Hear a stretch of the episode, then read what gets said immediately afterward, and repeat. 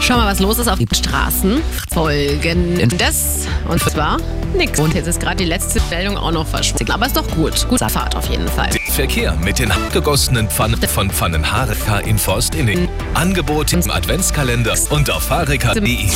Und der ist ein Blitzer für München und die Region. Die stehen in Ja. Fratzhausen am Moosbauer Weg auf Höhe der Klinik.